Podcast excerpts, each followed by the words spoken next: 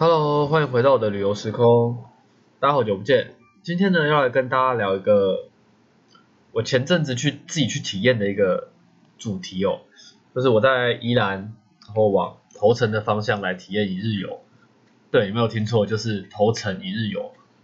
头城它其实跟台东其实有蛮多相似的地方，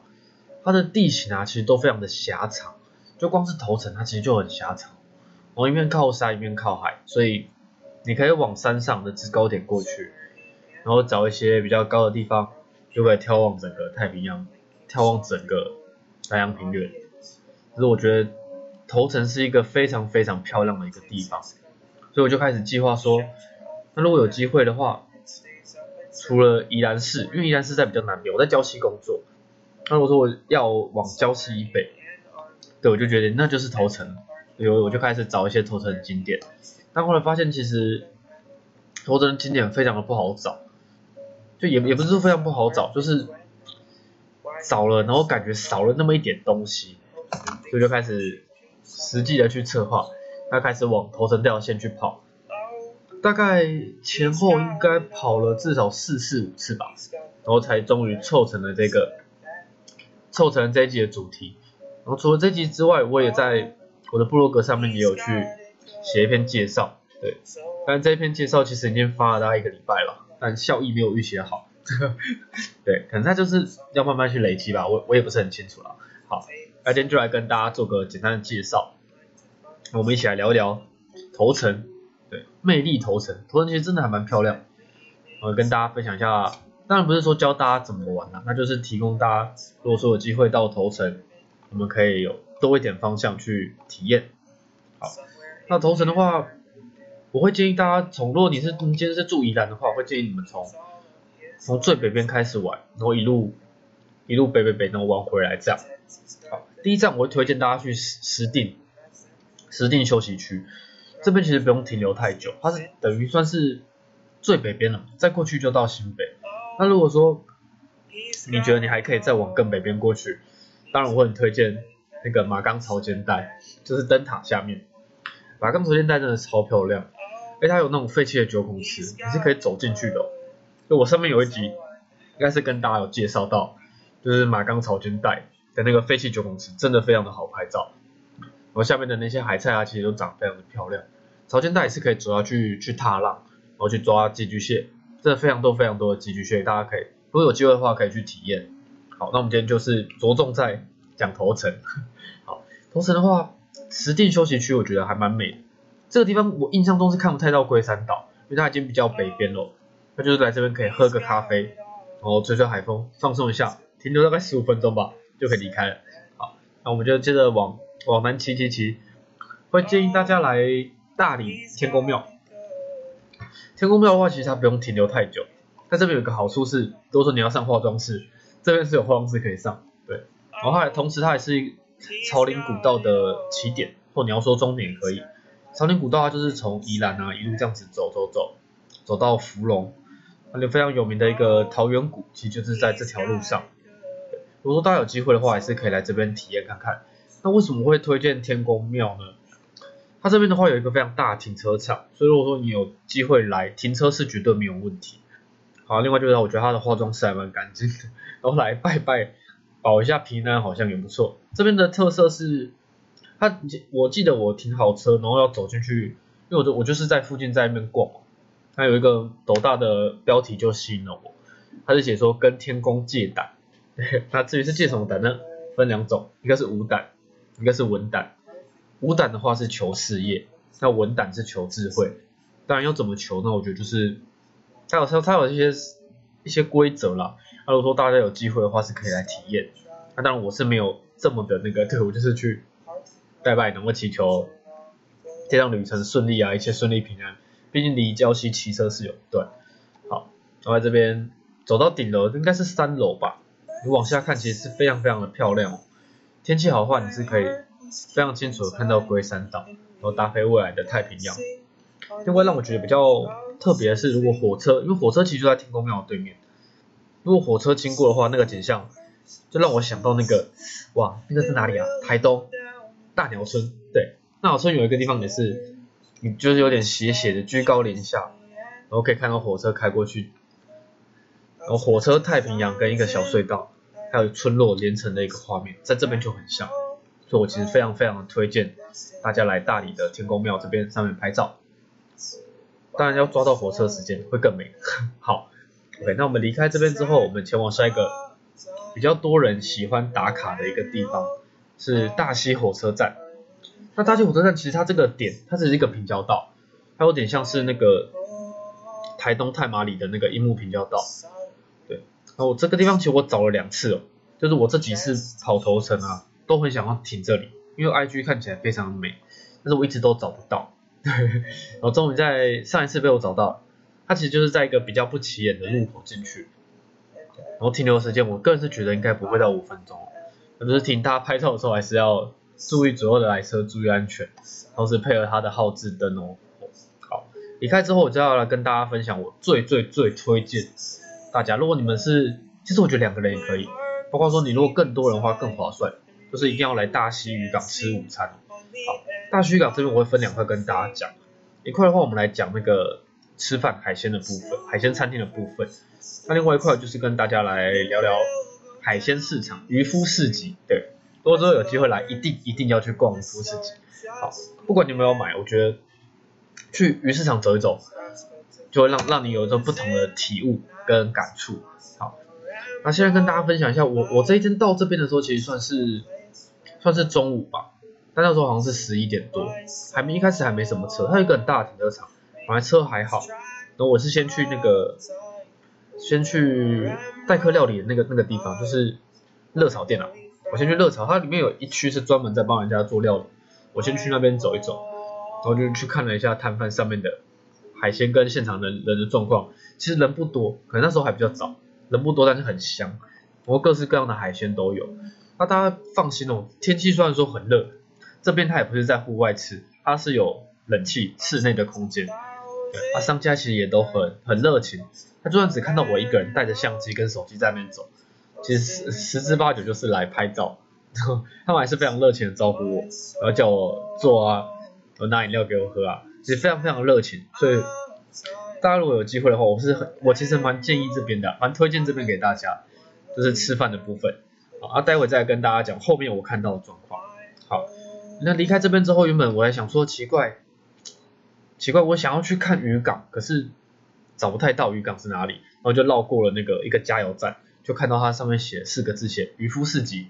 我说，哎，渔夫市集是什么？我就走过去看，哇，走过去之后真的是惊为天人，因为下面别有洞天，就看到很多人拿着白色的保利龙箱，然后抱着一个东西一个东西往上走，它，这其实就是一个小阶梯下去，看起来很不起眼。但你从上面啊往下看，你是看不到鱼市场，因为它上下面都是用那些像是遮阳伞帆布把它挡住。你从上面你只看到下面一整排都是阳伞挡着，那你不知道他们在干嘛。对我是看到有人抱着那个保利龙箱上来，然后就他联想到说，哎，他有可能应该是买卖海鲜的地方哦。那我就走下去，走下去之后真的是，哇，真的是那种回到台东的感觉。怎么说，在台东啊，我很喜欢去逛鱼市场，但是虽然说很，哎，应该应该这个应该是说要连接到哇很久嘞，哇，不知道是四年前、三年前在澎湖实习的时候，因为澎湖文化四面都是海，海鲜非常的有名，那时候很喜欢去逛鱼市场，趁天亮的时候去逛鱼市场，就觉得说那时候，哎，大学去是一种体验啊，跟跟朋友去嘛，就说嗯很新奇，好像没有跑过鱼市场，那时候就跟朋友早就去。然后后来到台东之后，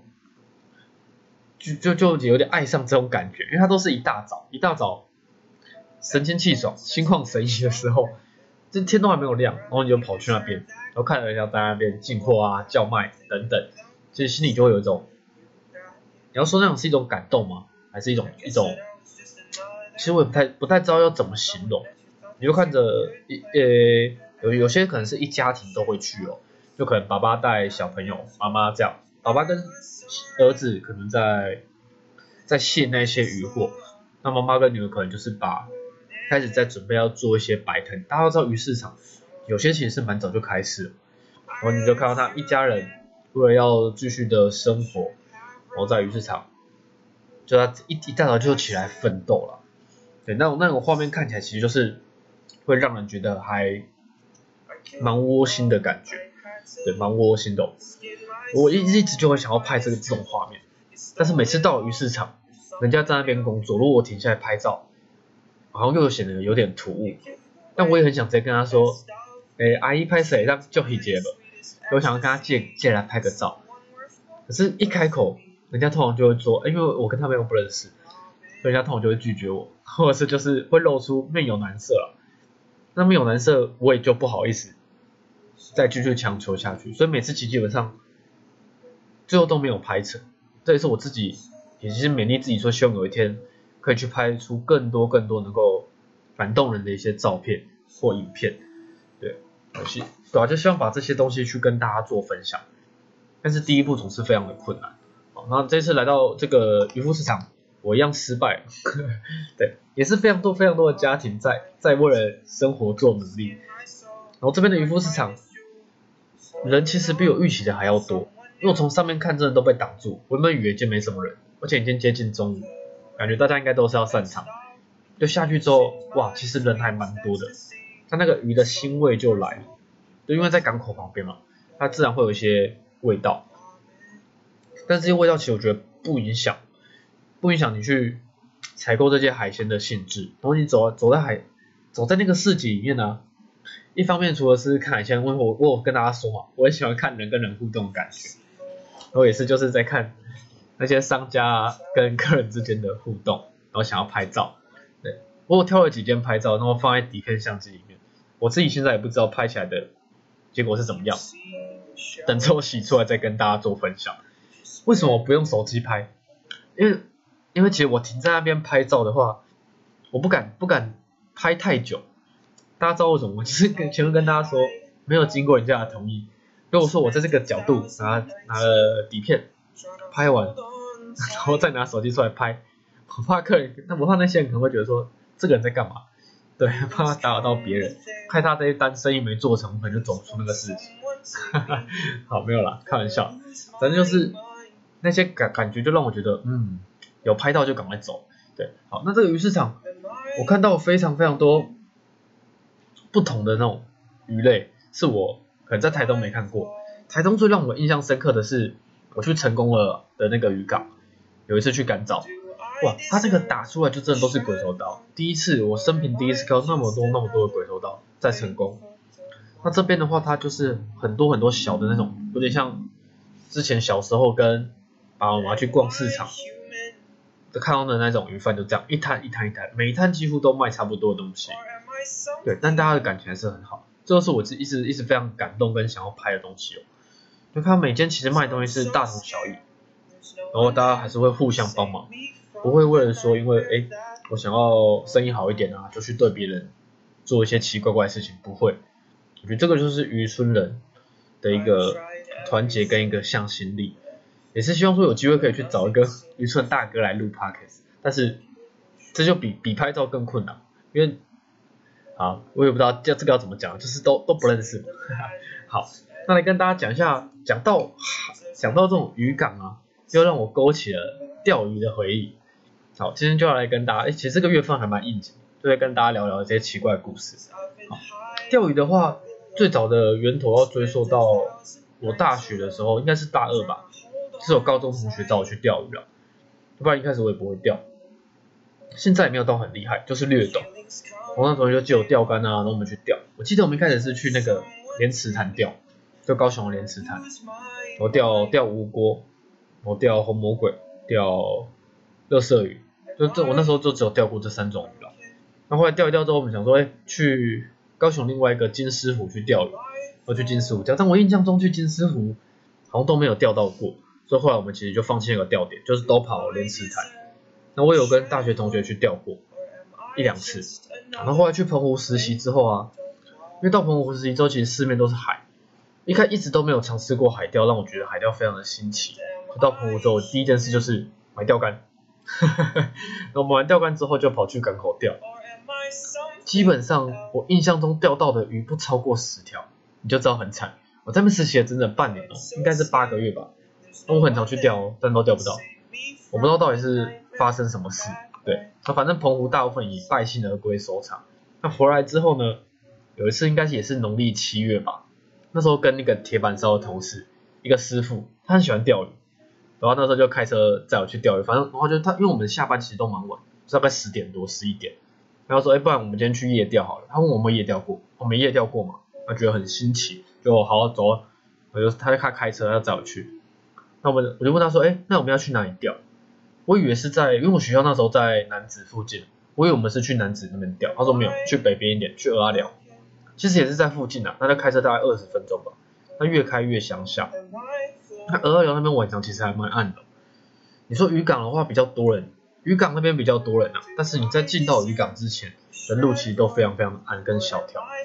我们就这样开开开开开，终于开到一个人看起来比较多一点点的地方，我就其实蛮多人在那边钓的。然后我们就哦好，那就在这吧，开始钓，钓钓钓，大概钓了二二三十分钟之后吧，其实都没什么动静，因为钓鱼其实就要培养，我觉得耐心很重要。好，回来讲故事，就是在我们在那边钓鱼，钓了大概二三十分钟之后，其实风一直吹，海风一直吹，加上有喝饮料，其实就觉得有点凉。我就跟他说，哎，我有点想想想上厕所。他说，呃，保特瓶拿，你去车上上吧，不然看起来是没有厕所。好，一开始真的都都没有找到厕所，就是你附近看整个都是暗的嘛，根本就没有什么东西。我不知道为什么突然就看到，哎，有一个就遥远的地方，好像有一盏灯，对，应该是说我两盏灯啦。然后后来我就跟他说，哎，那边那个是，我们后来就走过去看一点，是中油，对，是给那种帮船加油的中油。那看起来是已经关了，但旁边有厕所。他说，哎，虽然说有点远，但我觉得我去那边上应该就可以。他说，好啊，那你就去那边上。然后就走过去，因为其实蛮远，那时候没想那么多，然后走走走，等到真的要走到厕所的时候，开始觉得有点凉，因为一是附近都没有人嘛，啊二来是因为港口海风本来就比较大，然后海风可能海风这样吹吹吹，那个时候没想那么多啊，海风这样吹吹吹就觉得干，好像有点凉哎，那走到厕所之后很妙哦，他进去之后他是两个男生的小便小便斗，那在最里面，他有一个是那个是什么？诶，上上二号的地方，对，比较大的隔间，对，它基本上你是要，它的从外面是看不进去，你要走到比较里面，然后把头里面都往里面探，它的门等于是在比较里面一点啊，对，应该是这样说，不知道大家有没有办法想象那个画面，然后我就走走进去上，一开始进去之后，其实那时候没没担心太多，我只是很害怕说会不会有人，因为在那种比较偏僻的地方，我怕有人嗑药啊或什么，然后躲在。那个大号的隔间里，二号上二号的隔间里面，但是那当下也没有想那么多，没有想说探头去看，一开始没有，那后来想说，嗯，好像有点危险，所以我我想说我先看一下，啊，如果有人我就跑，啊，没人的话我就继续上，我就，那也不知道哪里得来的勇气，我就把那个门推开，然后往里面看，我先敲门，然后推开往里面看，没人，好，没人，想说 OK 啊，那就安了嘛，我就上厕所，上完之后就很从容，因为想说都没有人啊，很从容的再走回去钓鱼那边。然后我后来回去之后，我朋友说：“哎，上网有这么快？”我说：“对啊，上网了。”然后就继续聊，继续钓鱼闲聊。我聊一聊之后，他就问我说：“哎，我刚进去的时候，有没有看到个滴滴？”他说：“好，什么滴滴？”哇，这个时候其实我就已经有点凉了，因为他那个时候还不知道我走进去厕所之后，我把那个二号的隔间也推开的事情，他不知道。然后就说：“我进去，他在我进去的时候，有一个滴滴从旁边跑过去。”跑进厕所，等于是跟我应该是比我早一点点进去吧。对，他的意思应该是这样，他远远的看，因为他那边很，其实我们离厕所很远。他说他这样远远的看，然后看到一个弟弟跑进去里面，这样跟我差不多时间进去，因为我没有看到，然后就跟他说，可是我在里面的时候把隔间也推开了，真的一个人都没有。哇，这个时候当我一讲完之后，两个人脸色真的是。惨白，然后空气瞬间凝结。那个时候真的突然不知道什么超冷的。那时候 Oh my God，到底是发生什么事？然后后来大概在，因为其实也没什么心情掉了，都都已经讲成这样，然后他他也很担心，他想说他大家不知道他自己看的什么。然后后来就说哦好，那我们就就走吧，对，我们就默默的离开渔港，这件事就不了了之。现在想起来，因为我我当下是没有看到任何东西嘛。所以我这边的憧憬其实还好，那我朋友他可能憧憬比较大，因为他说看到一个东西跑进去，对，但我跟他说我确实没有东西，哎，他说他我有跟他讲了，如果说真的有东西进去，出来的时候你应该应该就是因为你都看到有人跟我进去了，出来的话你应该如果有有看到的话，当然你肯定会转过去看嘛。对，但他说他确实没有看到东西出来，就只有看到我走出来，所以觉得说其实蛮嗯蛮不可思议的。好，那我钓鱼的故事讲这里好像有点扯远了，这是跟大家分享一个小故事。好，讲到渔港其实就哇满满的回忆就起来，我个人是非常喜欢那种渔港的生活，也是跟可能跟之前到那个澎湖去实习有关啊，所以就是说非常喜欢那种海边啊，然后渔船。渔船入港，然后还有港口人互相问候啊，还有贩卖海鲜的那种那种摊贩的情怀，其实我个人是非常喜欢。那这我逛完渔港之后，其实大概也就十二点半了，然后我再上来，想说哇，停车场怎么停满了车？我就走进去那个热炒区，真的已经坐满了满满的人哦。然后料理其实真的是非常，就闻起来非常的香。那这边的话，它主要分成两种的客群，一个的话是你去楼下逛那个渔夫市集。买完东西之后上来，请他们帮你做代客料理，这是一种。那另外一种就是他们上面其实也有卖，直接跟他们点，直接买就可以。但我个人不知道哪一个比较比较优惠，我不知道，因为我没有吃。啊，这对了，跟大家聊一下，这一阵子不是有前应该是说前一阵子，大不是很流行那种拉面上面放一只那种有点像当时叫什么甲虫哦，就巨足虫哦的那种拉面吗？我在那个港口看到很多很像的，但我不知道是不是。我也不敢问老板，因为我没有要买。对，那看起来很像，然后蛮多只的。单价如果说大家有兴趣，可以来这边问问看。好，好，那我们离开渔港之后，下一个景点我是去拱兰宫。拱兰宫为什么为什么会吸引我去呢？它其实是一间拜妈祖的庙。他应该会想说，宜兰其实蛮多拜妈祖的地方。那这边吸引我去的地方是，它的简介是写它是从大家知道龟山岛以前是有住人嘛？它是从龟山岛上面，以前它这间庙本来是在龟山岛上面啊，应该说他的妈祖本来是在供奉在龟山岛上面的妈祖庙。那后来大家从妈从那从龟山岛迁过来之后，这这座这座庙的妈祖就被供奉在这里，所以他这个故事吸蛮吸引我，我就跑上去看。他其实不好找，他都是在他不是在大马路旁那种，像那个天。天后那个斜天宫这么好找，那么显眼，不是哦？他在巷弄里面，让人家有一种诶闹中取静的感觉，对，应该可以这样形容。好，走上去之后，它其实有一个很巨大的妈妈祖像，跟庙的高度其实是差不多的，所以其实知道其实它蛮巨大。走进去之后，它并没有我想象中那么富丽堂皇，就是看起来就是比较有一点年代感。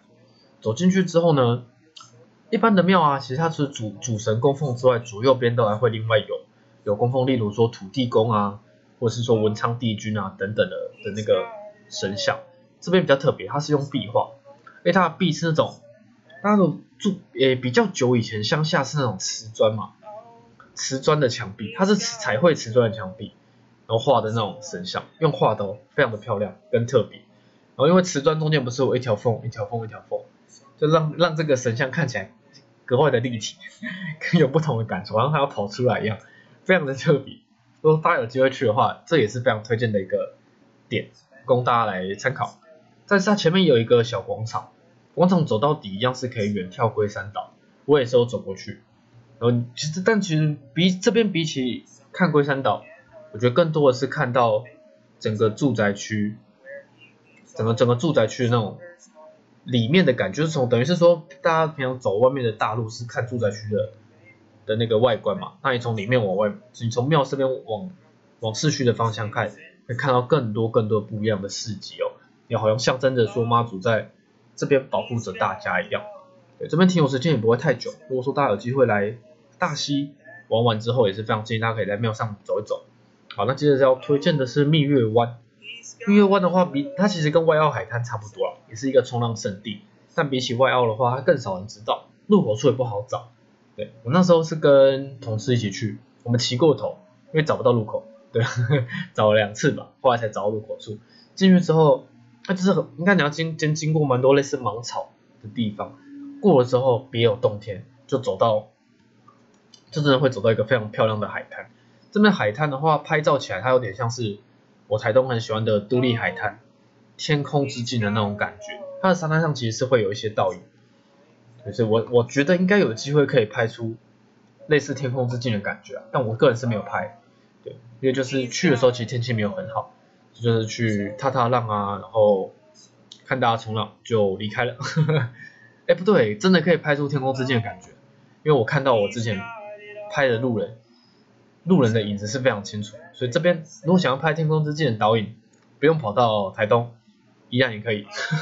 好好地方推荐给大家。好，OK，下一个就是比较大家比较熟知的，就是北海北关海潮公园。这个我应该就不用跟大家再多做介绍，它其实就是蛮有名的一个 IG 的打卡景点。大家如果有兴趣的话，也是可以来体验。好，现在这个 p a c k a g e 我应该会把它拆成两集哦。上集主要我们就是在聊北投城。那下集的话，就是会跟大家主要聊头城市，头城市有一些我推荐的美食啊，然后还有一些饮料店，然后还有一个是之前我在头城我去探访那个一个头城当地作家已故作家的一个故居，它现在变成一个是工作室，有开放给大家做参观。那我有一次去那边参观的时候，它里面的那个导览人员啊，他有来跟我，就是我们有在那边聊天啊，那聊一聊之后，他其实他讲的头层的故事还蛮吸引我的。所以我想，如果跟他约说，哎，如果是不是有机会可以再去找他聊聊？我希望他可以借由 Parkes 这边跟大家来分享一下他所知道的头层，因为毕竟他是他是住宜兰，他是宜兰人，头层人，所以他知道的一定比我还要多。希望他可以跟我分享，跟大家分享一些头城的故事。他那个时候是说可以，他如果有机会的，有时间，他也蛮想来跟大家聊一聊，让更多人知道头城的故事。所以我觉得我们有点一拍即合。那找机会呢？如果真的能够邀请得到他，会希望由他来跟大家介绍更多更多不一样的头城，带大家走进头城。因为头城老街，我觉得它是一个蛮特别的地方。如果说你自己去，你可能五到十分钟逛一逛，买个吃的就走。我我前几次去头城真的是这样，就不知道从何逛起，也不知道哪里好玩。但有一次啊，就是。因为其其实头城离我这边没有到很远，头城市区离我离我住的地方没有很远。我一两次去看到那种团体的人停在大马路下车，领队带着他们走在里面，又走在老街的巷弄里面。他他当他在介绍那个巷弄的东西，他言之有物的时候，你就会停留时间比较久，而且觉得这一趟旅程是有趣的。我想跟着他们走，但是我不敢，因为他们都同一层的人，我不是。从那那个时候就是意识到说，哇。头城看起来真的是有有故事的东西可以跟大家做分享，但是你要有比较熟门熟路的人来跟大家介绍，你才会觉得有乐趣，然后融入在这里。对，好，所以我就希望说下一次有机会可以邀请到一个贵宾来跟大家聊聊头城，我们所不知道的头层，再搭配最近可能再过几个月，九月初吧，还是九月中，准备要抢孤楼。那头人这边的话也是抢菇是非常有特色。我们有上次我跟那个阿姨聊到抢菇，我希望她可以以她的那个在这边的经验跟大家来聊一下抢菇。我觉得抢菇很吸引我，如果有机会的话，我也会想要亲自到现场去看一下大家，就参与这个活动这样。那当然不是我上去爬了，我就在下面帮拍照，然后去去体验一下这个活动。毕竟这是高雄没有的，也是我跑这么远，所以想说有机会的话就来体验看看。好，那么以上呢就是今天这一集的 podcast，呃，抱歉让大家等了这么久，然后这集可能可能跟以前的风格我不知道是有一不一样，可能讲的比较松散，就是在聊一些景点啦，跟大家做分享。好，那也希望大家会喜欢。好，那我们就下次再见。我们，诶，不是我们啦，就是我现在在在部落格上面也会有有在经营部落格，所以我会把它写成一些比较详尽介绍的文章。放在部落格上，然后同时也搭配 p a c k e t 这边，好，希望大家会喜欢，那我们就下次再见喽，拜拜。